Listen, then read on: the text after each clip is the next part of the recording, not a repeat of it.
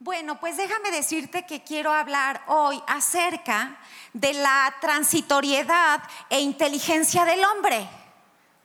De eso es de lo que quiero hablar. Quiero que busques ahí en tu Biblia el Salmo número 90. Salmo número Salmo número 90. Y me voy a permitir leerlo en voz alta dice, Señor, tú nos has sido refugio de generación en generación. Antes que naciesen los montes y formases la tierra y el mundo, desde el siglo y hasta el siglo, tú eres Dios.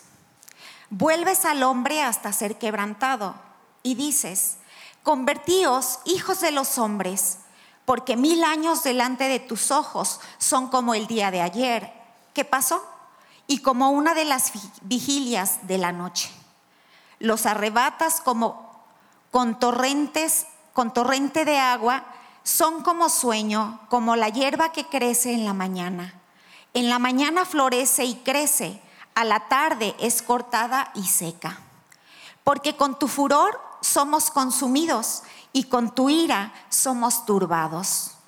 Pusiste nuestras maldades delante de ti, nuestros hierros a la luz de tu rostro, porque todos nuestros días declinan a causa de tu ira. Acabamos nuestros años como un pensamiento. Los días de nuestra edad son 70 años, y si en los más robustos son 80 años. Con todo, su fortaleza es molestia y trabajo porque pronto pasan y volamos. ¿Quién conoce el poder de tu ira y tu indignación según que debe ser temido? Enséñanos de tal modo a contar nuestros días que traigamos al corazón sabiduría. Amén. Dios, aquí estamos delante de ti, esta es tu palabra. Te rogamos, Señor, que tu Espíritu Santo hable tu palabra es verdad. Y Señor, que nos pueda ministrar en medio de todo lo que estamos viviendo. Te bendecimos Dios y te honramos en el nombre de Jesús, nuestro Señor y Salvador. Amén. Bien, quiero hacerle una pregunta. ¿Usted cómo vive? ¿Sabiamente o inteligentemente? Piense, ¿cómo vive? Mire, en la Biblia nos dice que solamente dos personajes fueron transportados por Dios y que no vieron la muerte. ¿Quiénes son? Elías y, Enoch. La Biblia está llena de personajes, ¿no? Y estos son dos personajes que no experimentaron la muerte, pero todos los demás, absolutamente todos, sin faltar uno de ellos, murieron. Nosotros aún estamos aquí, tenemos vida, pero ¿qué crees? Nos espera la muerte. Pero aún de estos personajes que vemos aquí en la Biblia, los más viejos, como Matusalén, ¿saben cuántos años vivió Matusalén? Más de 900 años, creo que 969 años. Decimos, uh, muchos años. Cuando uno es niño y ve gente grande, ¿y cuántos tienes? 20. Son muchísimos, dicen los niños. Y tenemos 20 y 40. Y te digo algo, la vida se va en un suspiro. Los años pasan. Mire, este árbol que tiene a su izquierda que no se ve completo y que hay otra parte que está de la barda hacia el río, ¿sabe cuántos años tiene? Más de 500 años. Decimos, son muchísimos. No son tantos. No son tantos. Esto nos habla, hermanos, de la transitoriedad del hombre. Ningún ser humano permaneceremos en la tierra para siempre. Ninguno aún cuando el hombre, la ciencia, la medicina, eh, trabaje para que se alargue la vida, le digo algo, el día, el momento de nuestra muerte llegará. Llegará. Isaías 46 dice, voz que decía, da voces. Y yo respondí, ¿qué tengo que decir a voces? Que toda carne es hierba y toda su gloria como la flor del campo. Es decir, el hombre es como la hierba. Somos transitorios, pero además lo que hacemos de igual manera. La vida del hombre es tan frágil como la hierba del campo. Hay muchos escritores, personajes de aquí de la Biblia que nos hablan acerca de la brevedad de la vida. Por ejemplo, el Salmo 103 dice, el hombre como la hierba son sus días, florece como la flor del campo. Santiago en el Nuevo Testamento nos dice, porque ¿qué es vuestra vida? Ciertamente es neblina que se aparece por un poco de tiempo y luego que se desvanece. Moisés en este salmo que acabamos de leer nos dice en el verso 9, porque todos nuestros días declinan a causa de tu ira, acabamos nuestros años como un pensamiento. ¿Usted sabía que nuestra vida puede cambiar, o sea, podemos dejar de existir en cualquier momento? Veces lo consideramos, muchas veces no. Pensamos que es normal normal dormir, despertar, respirar, abrir los ojos, ver la luz de este nuevo día. Le digo algo, no es normal. Nos hemos acostumbrado a eso. Mi abuela paterna un día durmió y nunca más volvió a abrir sus ojos. Entonces no es normal. Sin embargo, Dios en su palabra nos, insta una y otra vez a vivir con sabiduría y a considerar la forma en que gastamos nuestros días. Sí, así como gastamos el dinero, nos insta que gastemos los días, pero de manera que sabia y prudente. Hermanos, el día de ayer ya gastamos este día. El sábado lo gastamos. Hoy en la mañana ya lo gastamos. ¿Cómo lo gastamos? ¿Lo gastamos? o lo malgastamos. Por eso dice Moisés, enséñanos de tal modo a contar nuestros días que traigamos al corazón sabiduría. ¿Usted sabe cuántos años han pasado desde el primero de enero del 2020? 68 días. ¿Hemos tomado conciencia de ello? No, pero ya los vivimos ya los gastamos.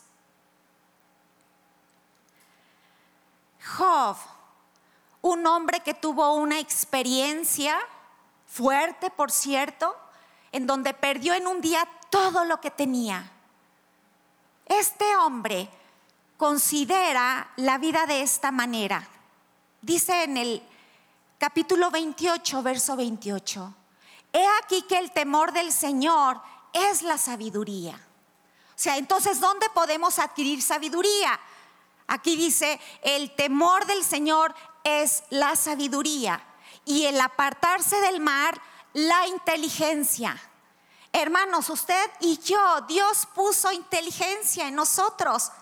Y qué bueno, somos seres inteligentes, tenemos capacidades. Y a lo largo de nuestra vida, en los primeros años, vamos adquiriendo una formación, un conocimiento.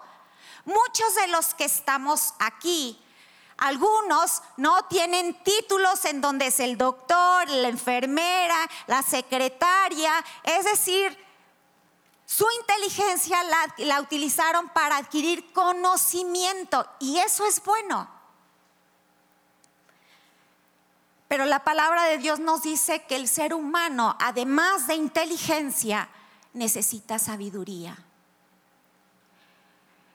el temor del Señor es un tema clave acerca de la sabiduría que nos muestra la Biblia. Y significa, fíjate lo que significa sabiduría, tener respeto y reverencia hacia Dios y sentir un temor reverente de su majestad y de su poder. ¿Usted conoce gente que es muy inteligente? Que cuando usted ha ido y le ha presentado el mensaje de salvación que dice, ah, no, no, no, muchas gracias. Yo soy, tengo conocimiento. No necesito en este momento de Dios. Tienen inteligencia, conocen mucho. Quizás tiene una, dos carreras, quizás sabe diez idiomas. Mucha capacidad.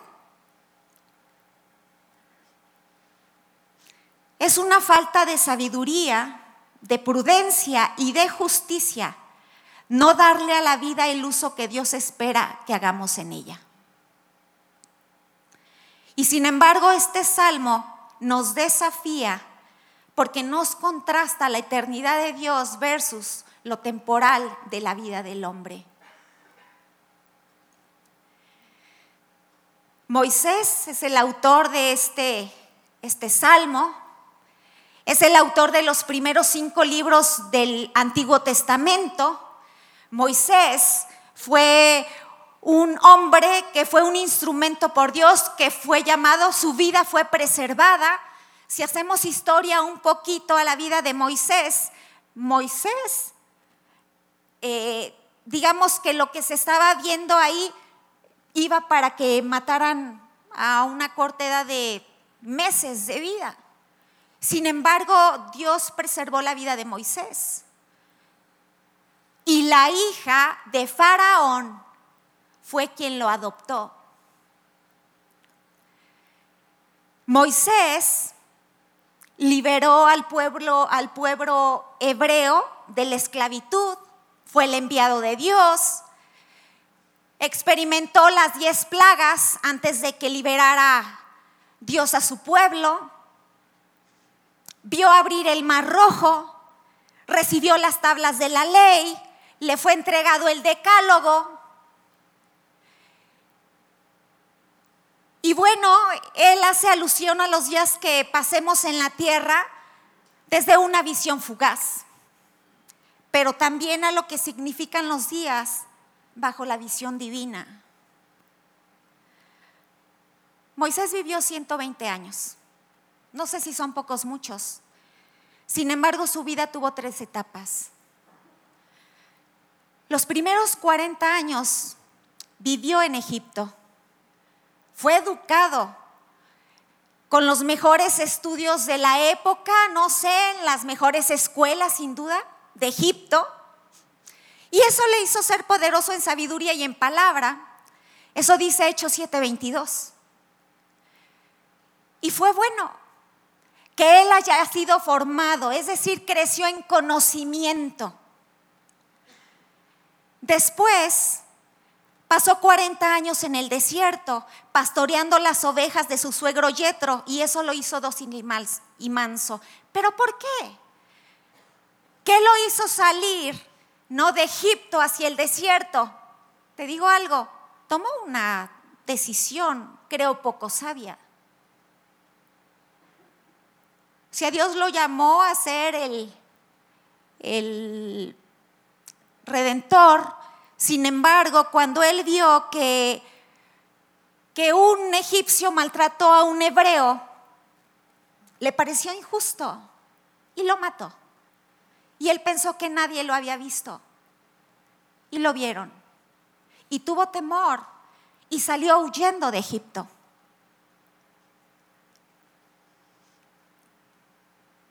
Y obviamente yo quiero pensar esa mala decisión, ¿a qué lo llevó a Moisés a reflexionar? Pastoreando, pensando, meditando. Y los últimos 40 años de vida los dedicó a pastorear, a cuidar al pueblo, al pueblo hebreo. Y no fácil, ¿eh? porque el pueblo hebreo era duro de servicio. De modo que cuando Él dijo, enséñanos a contar nuestros días, que traigamos al corazón sabiduría, Él tenía autoridad para hacer esta petición. Cuando contamos nuestros días, según la contabilidad de Moisés, encontramos un gran aprendizaje y consideraremos cuáles son. Y quiero hablarte de, algunos, de algunas cosas. Cuando nosotros contamos los días con sabiduría, aprendemos que nuestro Dios nunca cambia. Y esto lo dice el verso 2.4. ¿No? Antes de todo, Él es Dios. Hay una pregunta, hay una pregunta que todos nos hacemos o cuando entramos a la fe. ¿Desde cuándo existe Dios? Y es una pregunta muy frecuente que los niños le hacen a las mamás. Mami, ¿Cuándo nació Dios? Dios ya existía, ha existido siempre. Existe y existirá. Obviamente es algo que nos cuesta mucho trabajo entender. Lo eterno versus lo limitado que nosotros somos. Y este texto confirma que no hubo un tiempo cuando Dios no haya existido, ni tampoco habrá un tiempo cuando Dios deje de existir. Porque Él es eterno y esto lo vemos en el verso 2 y 4, del 2 al 4. El hombre es hijo del tiempo. Nosotros estamos limitados por el tiempo, por el espacio y por el conocimiento. Cuando se dice que alguien está en la flor de la vida, es una frase como muy frecuente. No, estás en la flor de la vida. ¿Qué estamos diciendo? Estás en la juventud de la vida. Y en la juventud de la vida, ¿quién considera que va a morir? Nadie. Ni que va a morir, ni que va a envejecer, ni que les van a salir arrugas, ¿o no? ¿Cuánto hace que tú y yo éramos jóvenes? Digo, yo sé que hay gente joven, pero es decir, cuando estamos jóvenes pensamos que así como estamos, vamos a estar que siempre. ¿Hace cuánto tiempo decimos, pues estaba joven? Tenía la flor de la vida, la juventud de la vida. Sin embargo, la juventud es como una flor. Así que su duración es sumamente breve. ¿Hemos considerado eso? Y el libro de Job nos da varias ilustraciones sobre la rapidez de los días, ¿no? De la vida del hombre en la faz de la tierra. Dice Job 7:6. Y mis días fueron más veloces que la lanzadera del tejedor y fenecieron sin esperanza. Y 7:7 dice, acuérdate que mi vida es un soplo y que mis ojos no volverán a ver el bien. Y luego en el verso 9, 25 y 26, Job mismo vuelve a decir lo siguiente, mis días han sido más ligeros que un correo, huyeron y no vieron el bien, pasaron cual naves veloces como águila que se arroja sobre la presa. Tuvo mucho tiempo Job como para meditar y cuando meditamos acerca de la vida, digo, Job perdió todo en un día, familia, hijos, lo que tenía. ¿Qué más podía hacer? Enfermo. ¿Qué haces? Reflexionar en torno a tu vida, reflexionar en torno, a, en torno a los errores que hemos tenido. Y su conclusión es esta, la vida es tan corta que se va tan rápido y a veces digo, no sé, pero ¿qué hemos hecho de ella?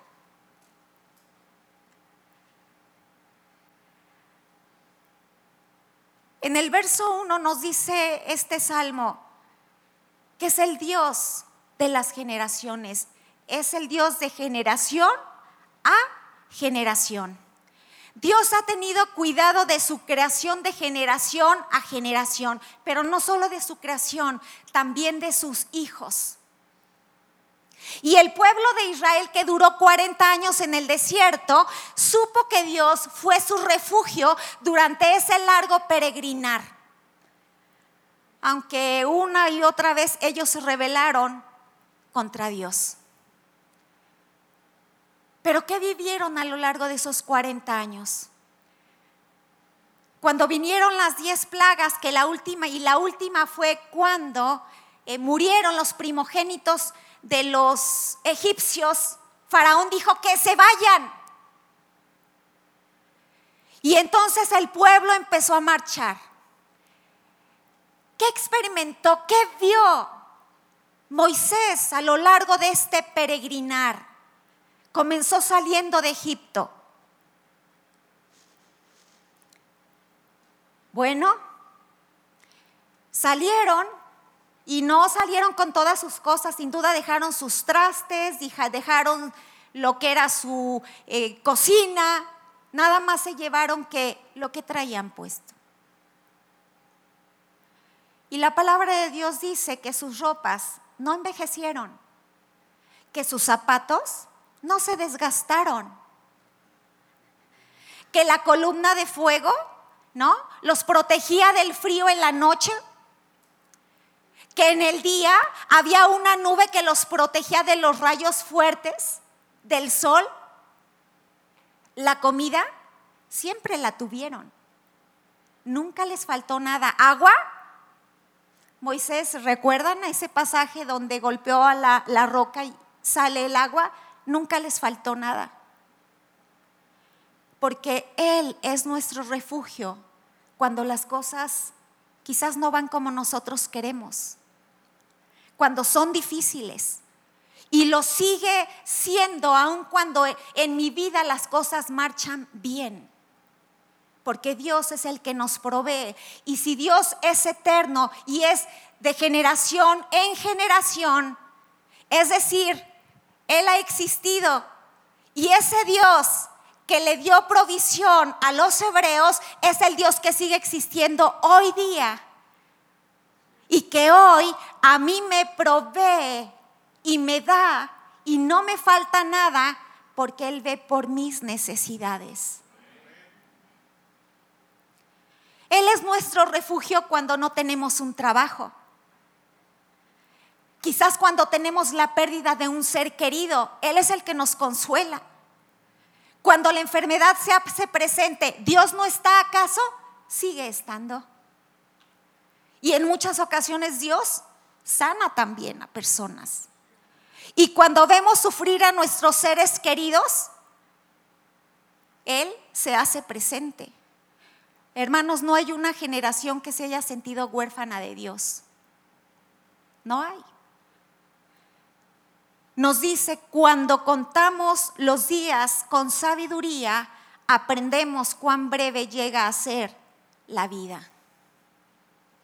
Pero para eso hay que detener la vida un poco. Detener los afanes, hacerlos a un lado.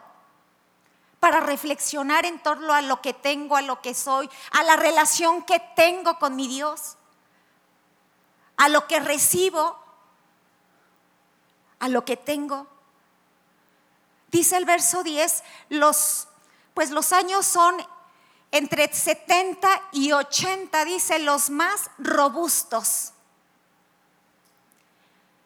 Sin embargo, cuando Dios creó a la humanidad, su plan era que fuera eterna, que fueran inmortales. Ese era su plan. Pero tenemos que recordar, el hombre fue hecho a imagen y semejanza divina.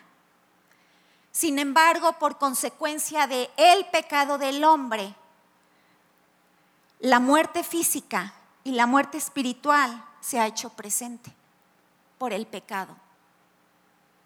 Y aquí nosotros lo podemos ver en Génesis 3.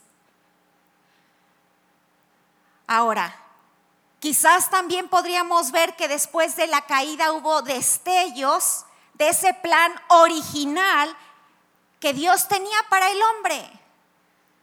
Cuando algunos hombres vivieron más de 900 años y podríamos decir, son muchos, sin embargo, llegaron a su término y murieron. Porque la vida es fugaz. La vida se va. Cuando empezamos el servicio, estoy hablando hace una hora, 15 minutos, te digo algo, eso es pasado. Este es nuestro presente.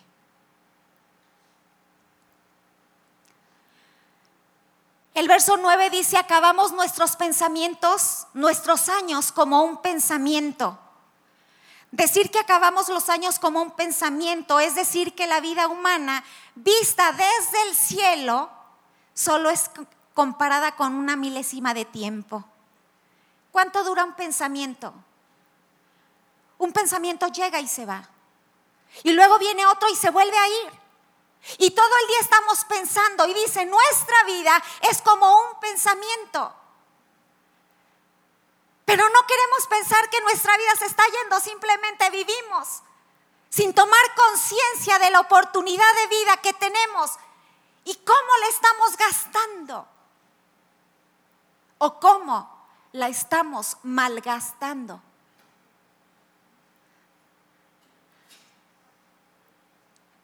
Cuando hablamos de toda una vida, hablamos de un proceso, nacer, crecer, envejecer y morir. Y ante los ojos de Dios, este proceso es un instante, porque un día es como mil años para Dios y mil años como un día. Sin embargo, nos enseña que la eternidad de Dios, su palabra, es para siempre. Dice más, la palabra del Dios nuestro permanece para siempre. Eso lo dice Isaías.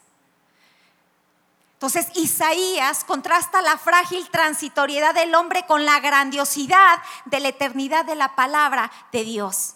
Jesús mismo vino y confirmó y dijo, el cielo y la tierra pasarán, pero mis palabras que no pasarán. Y esto significa después de que los de estos cielos que nosotros vemos y que la tierra no algún día serán destruidos y sin embargo dice su palabra que permanecerá.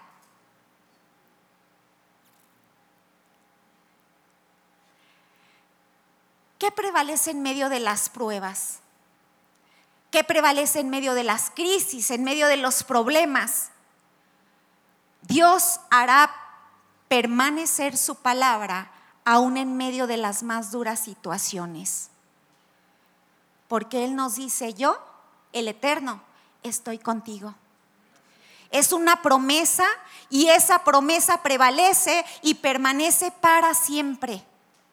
Y nada ni nadie puede cambiar esta realidad. Hay gente con mucha inteligencia que no quiere saber de Dios pero no porque no quiera saber de Dios, esta, esta verdad y esta realidad va a cambiar. Dios permanece para siempre.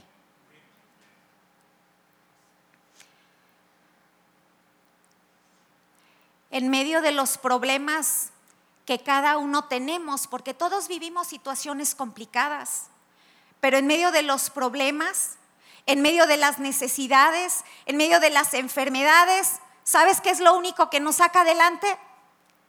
Su palabra. No hay nada. Es su palabra la que nos saca adelante. Es su palabra la que nos da seguridad. Es su palabra la que nos lleva a actuar con sabiduría. Es su palabra la que nos ayuda a decidir de manera adecuada, sabia, prudente, sensata.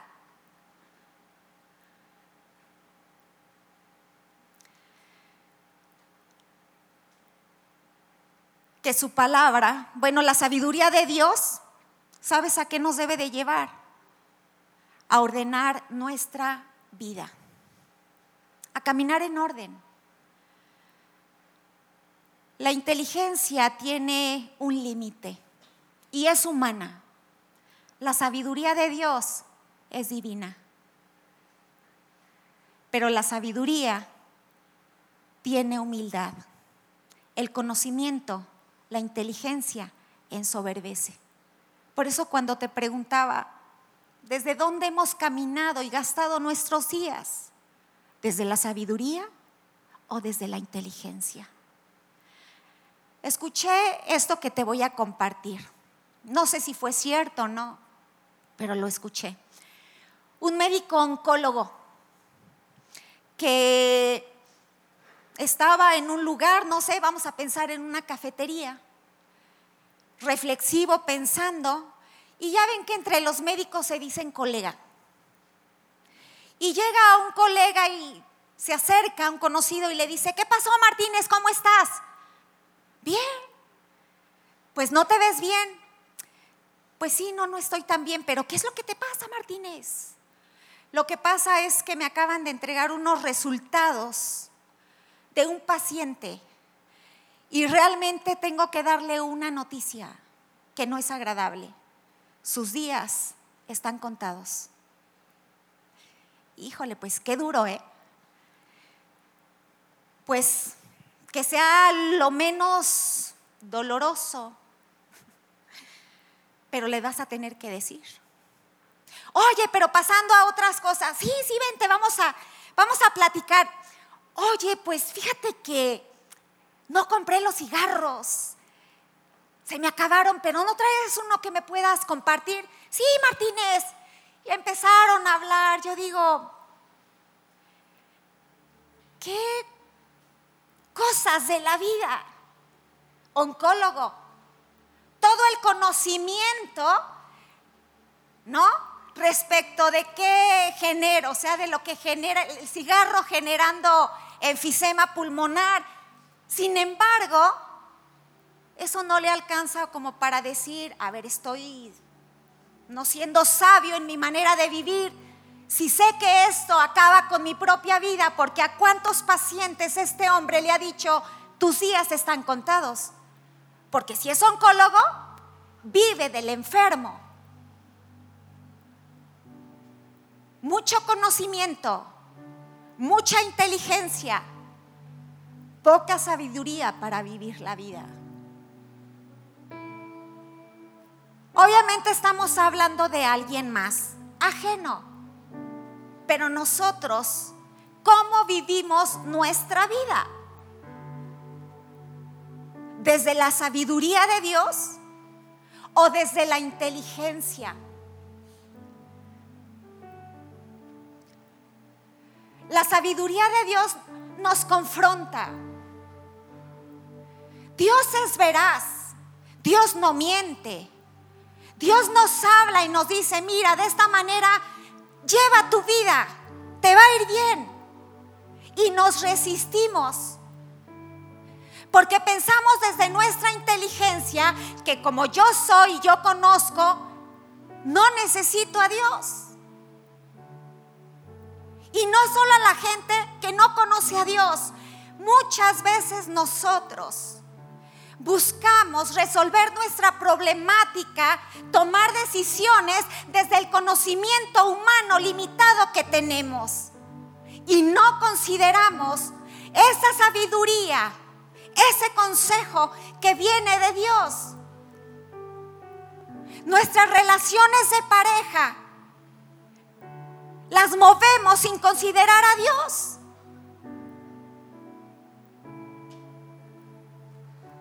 Manipulamos desde mi inteligencia para que el otro haga lo que yo quiero. Si el otro a mí me ha dicho, oye Alejandra, no me gusta que tengas esta actitud conmigo, me lastima, me duele, y yo lo sigo haciendo, ¿es sabio?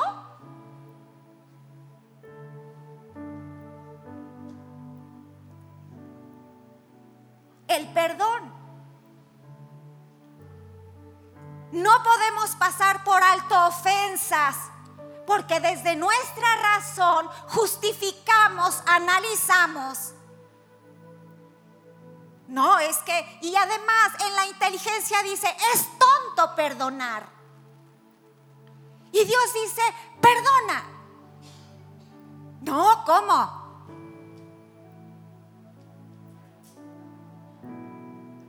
Su palabra nos confronta.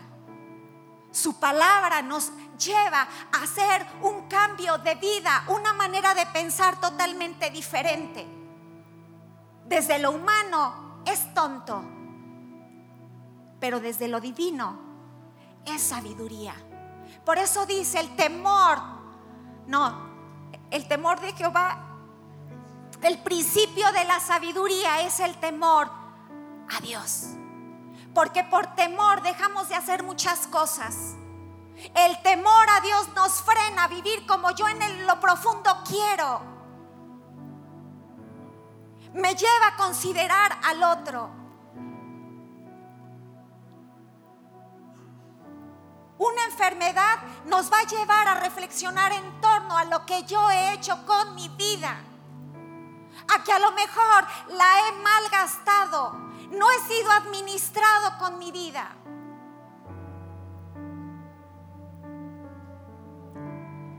La sabiduría de Dios me lleva a cumplir el llamado y el propósito de Dios. Cuando una persona vive desde el propósito de Dios, ¿sabes qué? Se encamina en sabiduría, pero además algo sorprendente. Vivimos más años, ¿sabes? Una persona que no tiene un propósito en su vida, cada día es un hastío otra vez ya abrí los ojos. ¿Por qué no me muero? Pero desde el propósito de Dios, nuestra vida tiene un significado. Y sentimos que si morimos en este momento, te digo algo, no voy a terminar ese propósito que Dios tiene para mi vida. ¿Cómo manejo mi vida, mi relación con mi esposa, con mi esposo, con mis hijos? La empresa que yo tengo, con sabiduría. Hay imperios que se han levantado por estrategia, por conocimiento.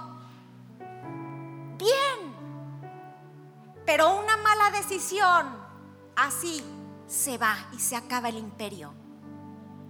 Porque no hubo sabiduría.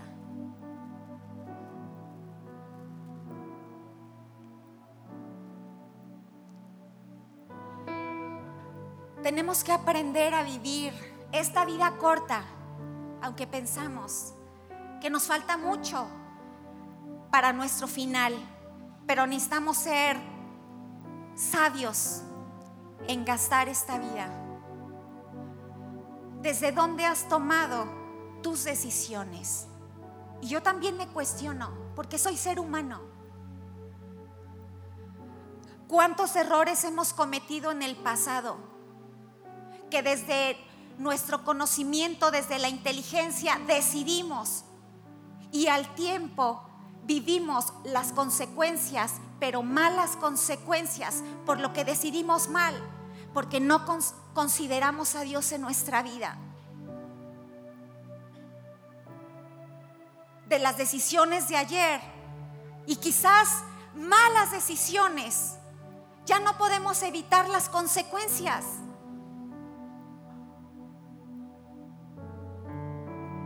Hoy no podemos hacer nada por las decisiones que tomamos el día de ayer y por sus consecuencias. No podemos hacer nada. Pero sí podemos conducirnos a partir de hoy ordenando nuestras vidas y considerando a Dios.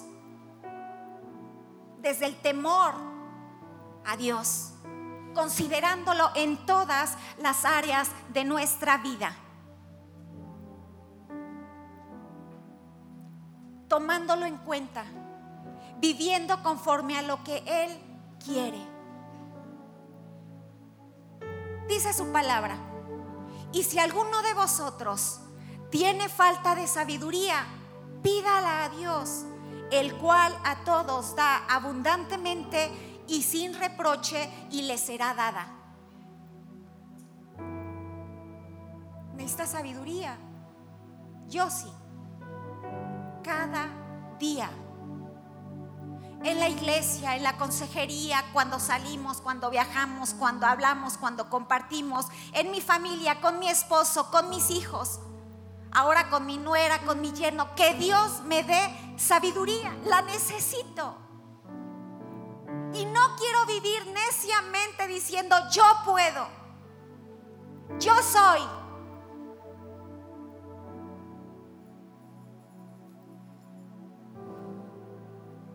Y además cuando pedimos, dice, la da en abundancia. Dios no se limita en eso. Efesios 5, 15 y 16 dice, mirad pues con diligencia cómo andéis, no como necios, sino como sabios, aprovechando bien el tiempo, porque los días son malos. ¿Necesitas sabiduría de Dios? Yo también. Yo también. Aprendamos, hermanos, también de los errores de otros. Eso es sabio. Aprendamos de nuestros propios errores, pero cuando vemos errores en otros, reconozcamos, Señor, ayúdame. Y no digamos, a él le pasó, qué tonto, a mí no porque entonces estoy confiando en mi inteligencia. Vamos a orar. Si tú necesitas sabiduría y decisiones que tienes que tomar, pídela a Dios. Él la da abundantemente y sin reproche. Señor, aquí estamos. Dios, definitivamente reconocemos pues que nuestra vida es muy corta. Y sabiduría es reconocer que te necesitamos en nuestra vida, en cada área de nuestra vida, en la familia, en el trabajo, en la empresa, en la iglesia, en la escuela. Señor, en todo momento te necesitamos. Ayúdanos en esta decisión que tengo que tomar, dame sabiduría. Y perdona mis malas decisiones que desde, desde mi inteligencia yo he tomado. Y que hoy día veo las consecuencias y que no ha sido tú, sino que ha sido la consecuencia de no haberte considerado en mi vida. Perdóname. Pero ahorita te pido que me ayudes Eres fiel, eres verdadero. Y Señor, yo apelo a tu amor y a tu misericordia. Te necesito. Abre mis ojos. Abre mi mente, mi entendimiento para que cuando yo lea tu palabra pueda tomar de ahí y actuar y vivir conforme tus preceptos, tus mandamientos, tus secretos. Señor, porque tú me has llamado para estar cerca de ti, para adorarte, pero caminar en lo que tú dices. Gracias porque me creaste. Gracias por mi vida. Gracias. Trae convicción, Señor, de que yo he sido creada para honrar tu nombre pero también para caminar en obediencia. Necesito tu humildad. En el nombre de Jesús, Señor.